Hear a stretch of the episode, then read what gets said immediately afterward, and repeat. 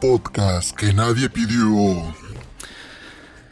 Antes que nada, una gran disculpa reiterada por el episodio anterior. Lo vi y literalmente fue de oh la la. Realmente no sé cómo pudo salir eso a la luz y tampoco sé en qué rayos estaba pensando cuando hice esa introducción y realmente todo el podcast. Una disculpa por eso y por todo el podcast anterior, por este y por todos los que van a venir. Ah, sí, espero no reciclar esa frase de nuevo, pero pues todavía estoy en esa frase de la introducción y conclusión. Como cuando escuchas la radio y siempre hay una frase para empezar y otra para terminar. Con la finalidad de tener más interacción, como una que tenía un conductor y locutor, que al terminar siempre lo hacía con la frase, échele ganas a todo lo que haga. No lo dije exactamente como él porque obviamente no me va a salir, pero esa frase me gustaba. Tal vez solo diga a la Prochen como en el episodio anterior, pero ya veremos. Ya veremos cómo va surgiendo esto. Que hablando de locutores, me estaba viendo en el video anterior y parecía una versión en engorda de Jacobo Zabludowski con estos audífonos y todo. Pero no crean que es solo por ser fachoso ni porque todos lo usan. Más bien es porque es necesario para monitorear, o dicho de otras palabras, escuchar todo lo que estoy diciendo aquí viene y se escucha acá. Que no es lo mismo escucharte a ti mismo en el ambiente natural a escucharte ya directamente de los audífonos. Así que en pocas palabras es necesario. Informó desde tierras europeas para un Jackie en Francia, enviado especial Alberto Tinoco Guadarrama. Muchas gracias Alberto. Eso es todo en este noticiero y ahora los dejo en Televisa Deportes con Jorge Pietrasanta y Mauricio May desde Santiago de Chile en la Copa América. Yo los espero mañana aquí en el noticiero. Mañana y anoche de martes. Gracias, muchas gracias y muy buenas noches. Esa es mi imitación horrible de López Dóriga, pero eso es lo que yo miraba cuando yo estaba allá. Y obviamente al finalizar el noticiero estaba la silla de del teacher López Dóriga dando vueltas. En fin, recuerdos son recuerdos. Que por cierto, qué buenos reportajes hacía o hace, no sé todavía. Alberto de Rama. No sé, he perdido desde hace algunos años la pista de los noticieros de México. Pero lo último que vi fueron sus reportajes por el planeta. Y creo que hasta National Geographic empezó a temblar cuando vio esos videos, porque la verdad eran muy buenos. Y bien, pues de después de esta breve introducción, tan breve como la cuaresma, sean bienvenidos a este nuevo episodio de Un cafecito en familia. En esta ocasión, patrocinado involuntariamente por Burger King. Ah, bueno, aquí, si ustedes ven, los que están viendo, dice tú va bien, o sea que todo va bien, y el logo de Burger King. Que yo sé que muchos van a empezar a decir, ¡ay, qué asca! Hay mejores. Puede que sí, sí, no lo discuto. Pero yo aquí solo tengo de dos aguas, o McDonald's o Burger King. Y obviamente cero McDonald's. Permítanme, voy a disfrutar un trago de café de mi patrocinador.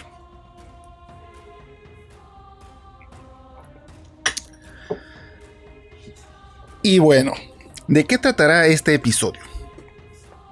Pues como siempre, no lo sé. Pero antes que nada, hay una pequeña duda que los miles de escuchas me han hecho. Saludos, Ama que me han preguntado por lo de por qué les llamo familia. Si se supone que esto lo puede escuchar todo tipo de personas. Y pues bien, para empezar, veamos un poco de historia. Todo comenzó el 29 de octubre del 2016. Oh, claro que sí, pero yo lo recuerdo también. Era un día soleado y con un poco de frío ya que el otoño iba llegando ya a mitad de temporada. Esa pequeña traducción americana muy mal hecha de los 90. Pero el caso es que por el hecho de cumplirse el primer aniversario de, eh, bodas de, de Sylvie y yo, ah, decidí hacer un video para ella como regalo. Un video de recopilación de, desde que nos conocimos hasta que cumplimos el primer año. Entonces decidí también enviárselo a la familia para que pues ellos también vieran y disfrutaran y aunque no estuviéramos presentes con ellos, pues ah, de alguna manera hacerlo sentir como que ellos estaban con nosotros. ¿Y qué fue lo que pasó? Pues tardaron más de tres meses en verlos. Así como puedo decir tres meses, pudieron haber sido cinco. Porque no sabían cómo descargarlo. Entonces, ¿qué pensé en hacer? me, empecé a dar cuenta yo que ellos miraban mucho en YouTube. Entonces, ¿por qué no subir los videos a esa plataforma? Y pues voilà, aquí estoy. El caso es que esto en YouTube es público. Ahora, ¿por qué continúo entonces diciéndole familia? Bueno, ah, aquí no sé si sea un poco sencillo o no, pero quienes vivan en otro estado, alejados de su familia, y que en ese lugar donde estén se encuentren a alguien que ni siquiera conozcan, pero solo con que sea de su misma ciudad, o ya, ya ni siquiera pongamos su misma ciudad, con que sean del mismo estado.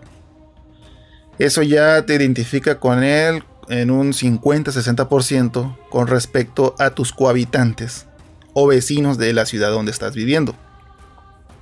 Ah, pues imagina estar en otro país que no tenga nada que ver con tu cultura en todo sentido. O sea, no comida, no tradiciones, no cariño y muy lejos de tus raíces. Y que te encuentres a un mexicano, wow. Pero que en realidad, con que te encuentres a un latinoamericano, en verdad, eso es increíble. En verdad, se los digo. Es increíble porque llegas a un país donde no conoces para nada el idioma y que alguien te hable español, ah, eso es bastante relajante. Entonces, ya cuando lo conoces, ya no le dices, hey amigo, no, sino que ya lo tratas de familia. Ya comienzas a decirle primo, prima, tío, tía, etc.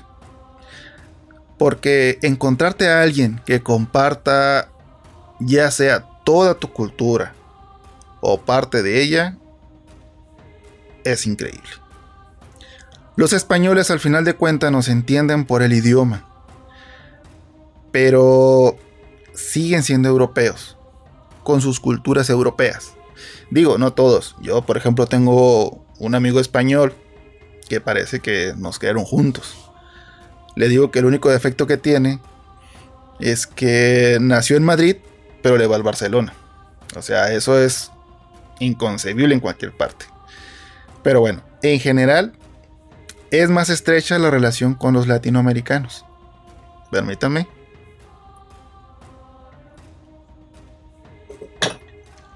Ahora, por ponerles un ejemplo, hay unos amigos ecuatorianos que cuando nos vemos siempre es de cuando hacemos los tacos, el ceviche hay que intentar los tacos al pastor, hay que hacer una carnita asada.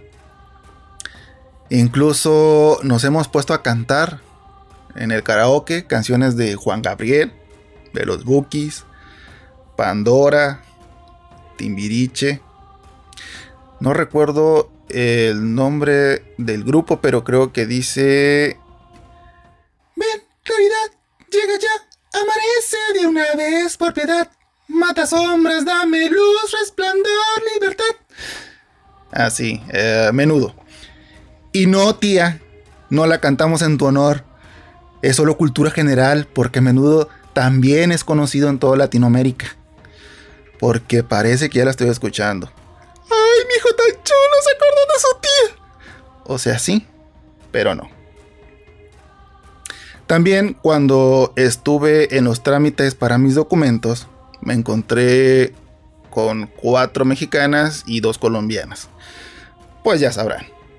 El profesor explicando la historia de Francia, que Versalles aquí, que Luis XIV acá, que le mocharon la cabeza a alguien más, y nosotros risa y risa. Cabe destacar que había grupos de idiomas. En nuestro caso, pues obviamente el español, había un grupo de chino, había otro grupo de portugués y así. Entonces cada quien tenía su traductor. La que nos tocó a nosotros, pues, obviamente se reía igual. Y el profesor preguntaba que sí, qué estaba pasando. Y la traductora le decía que ella traducía lo que el profesor estaba diciendo. Pero alguien de nosotros decía algún chiste. Y por eso nos reíamos. Era puro cuento. Hablábamos de todo y lógicamente no la pasamos súper bien. Después se enteraron de que mi esposa estaba embarazada. Y siempre era la pregunta de... ¿Y cómo va el sobrino? Así, puras de esas. Muy bien, prima. Así. También hay un grupo de mexicanos en París donde se hacen preguntas y entre todos buscan una respuesta o solución al problema. Pero donde también se organizan para juntarse en algún lugar y pasársela súper bien. Yo no iba pues porque pues uno chero y eh, uno no sale cuando no conoce a la gente pues. Y pues también en esa época pues no salía a descubrir la ciudad ni nada. O sea, solamente era salir del apartamento y dos, tres calles y hasta ahí. Pero en el grupo de WhatsApp, un día empezaron a hablar de comida. Y yo empecé a meter lo de la salsa de chiltepines. Entonces leo un mensaje que dice, hey, el de los chiltepines, eres de Sonora. Y yo así de, o sea, obvio. Entonces me mandó mensaje en privado y me dice, oye, qué padre, yo también tengo y también tengo machaca. Y yo así de, hey, dame, no estás la mida. Pues resulta que esta mujer se llama Alin Soto y es de Hermosillo. Por eso en mis contactos dice dogos con frijol. Que faltó ponerle también con lechuga, pero pues ya no... Sería muy largo el nombre. Y pues ya sabrán, ella de Hermosillo, yo de Obregón. Pues una de tirarnos que para qué les cuento. Entre devuélvenos el agua, sus dogos con frijol y verdura y los naranjeros y yaquis, pues hay tela de donde cortar. Demasiada. El caso es que ahora somos primos. Un día hice tacos de cabeza y la invité. Dice que me quedaron bien buenos. Aunque la verdad no sé si eso era cierto o serían los tres años que tenía sin comer. Que por cierto, la pobre la semana pasada se cayó y se quebró el tobillo y anda de toda la pierna. Así que saludos a El punto es que en los lugares donde menos existe la cultura latina es donde más necesitamos de los compatriotas. Y donde más nos damos la oportunidad de conocernos. Y pienso que los Estados Unidos no cuentan. ¿Por qué? Porque ya será Tex-Mex, pero sigue siendo cultura mexicana. Y hay muchos latinos. Y de entre todos, hay cocineros que preparan la comida igual. O sea, lo que se extrañaría sería más que nada a las personas de nuestro alrededor, pero no tanto otras cosas. Allá ven a actores mexicanos, ven televisión latina, comida, demasiada gente hablando español o pocho. Acá no. Y no hablo solo de Francia, sino de todo el resto de continentes más. Puede parecerse en algunas cosas, pero nada es igual. O sea, absolutamente nada. Por ejemplo, luego les hablaré de la bronca que hay acá con el taco porque el año pasado hubo una que vale la pena mencionarles, pero eso será para otro episodio. Y también eh, de lo que he visto en la crianza de los niños. Total, que por eso lo llamo así. Porque como en todas las familias existen sus costumbres, pero cuando estamos lejos, quienes compartan, aunque sea un poquito de lo que somos, pues se convierten en familia. Y bien, como parte de la dinámica de este podcast, habrá notas y lecciones de francés. Así que veamos. Entonces, ¿qué ha pasado en estos días después del último episodio? Pues ayer lamentablemente murió Kobe Bryant, eh, este personaje que en su momento fue comparado con Michael Jordan, aquel que jugara con los Toros de Chicago en la época de los noventas. Pero Kobe Bryant se retiró en el 2016. Dice aquí la nota. El exjugador de la NBA, Kobe Bryant, murió este domingo junto a una de sus hijas en un accidente de helicóptero en California. El legendario deportista de 41 años de edad viajaba con otras 8 personas en su helicóptero privado cuando la aeronave cayó en Calabazas, unos 65 kilómetros al noroeste de Los Ángeles. El alguacil del condado de Los Ángeles, Alex Villanueva, declaró ante los medios que nueve personas murieron en el accidente, en el que no hubo sobrevivientes. En un principio se dijo que las víctimas eran cinco. Posteriormente se confirmó que una de las personas que viajaba y murió con él era su hija Gianna, de 13 años. Tan pronto se conoció la noticia, las redes sociales se inundaron de reacciones de estupor y tristeza. Así que, pues lamentable esta noticia y pronta resignación a la familia. Otro de los puntos también es que los Yaquis quedaron eliminados después de una gran temporada. Que yo no entiendo una cosa, son 10 equipos en total, pero si los Yaquis pues obviamente son 9. ¿Por qué los 9 restantes siempre desean que los Yaquis sean eliminados? Porque todos quedaron emocionados ante su eliminación. Pero no sé, tal vez sea porque son los únicos tricampeones. También otra de las cosas que han sucedido aquí en Francia fue que hubo la gastro en miles de franceses, incluyéndome a mí. O sea, dicho en otras palabras, porque muchos dicen, ay, ¿qué es la gastro? Eh, pues es sencillamente chorro, vómito y fiebre. Y para serles honestos, esta es la primera vez en toda mi vida que me da eso sin, sin haber comido algo que me hiciera daño. Pero aún así me contagié. Mm, no sé cómo, pero según dicen que con el simple hecho de hablar de frente con alguien infectado, se pasa el virus. Y obviamente si lo saludas de mano.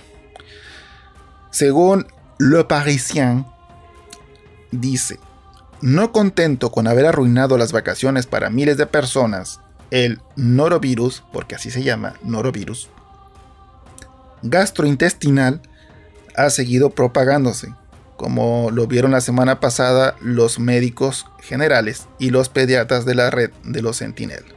Sin llegar a un alumbral epidémico, todo el mapa de Francia se ha vuelto rojo, debido a la cantidad de consultas por síntomas de vómito y o diarrea acompañados de náuseas, dolor abdominal y fiebre.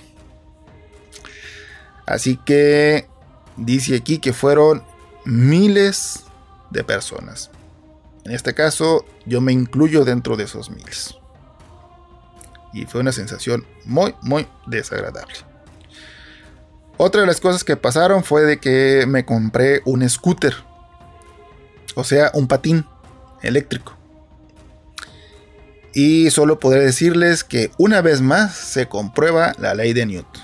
Y es todo lo que tengo que decir al respecto. Y bien, ahora vamos a pasar a lo que viene siendo la clase de francés. Que en esta ocasión les voy a enseñar una palabra que ya muchos conocen, que es el de dar gracias. Todos van a decir, ah, pero todos ya sabemos cómo se dice. Pues sí. Sí, yo sé que muchos ya saben. Pero, ¿sabes cómo se pronuncia correctamente? Ah, pues ahí está la, el meollo del asunto. Porque cuando me dicen, ¿cómo digo gracias? Yo les digo merci. Y todos dicen, ah, es fácil. Merci. Merci. No. En francés la R no se pronuncia como en español. No se dice merci. No. Ustedes conocen o recuerdan a una actriz que se llama Meg Ryan.